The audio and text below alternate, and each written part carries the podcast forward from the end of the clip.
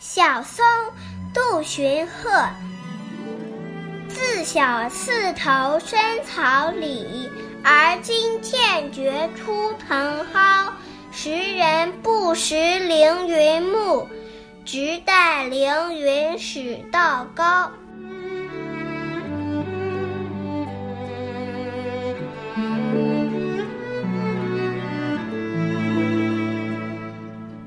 荀鹤出身寒微，虽然年轻时才华毕露，但由于地理无相识，以至于屡试不中，报国无门，一生潦倒。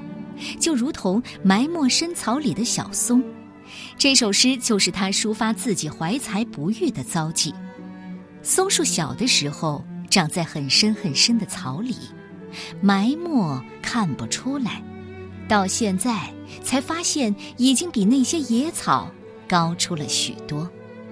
那些人当时不识的可以高耸入云的树木，直到它高耸入云了，人们才说它。可真高啊！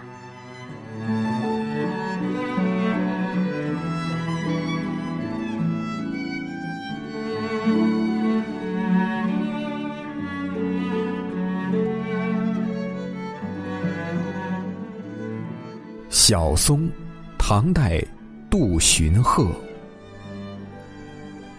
自小刺头深草里，而今渐觉。出蓬蒿，时人不识凌云木，直待凌云始道高。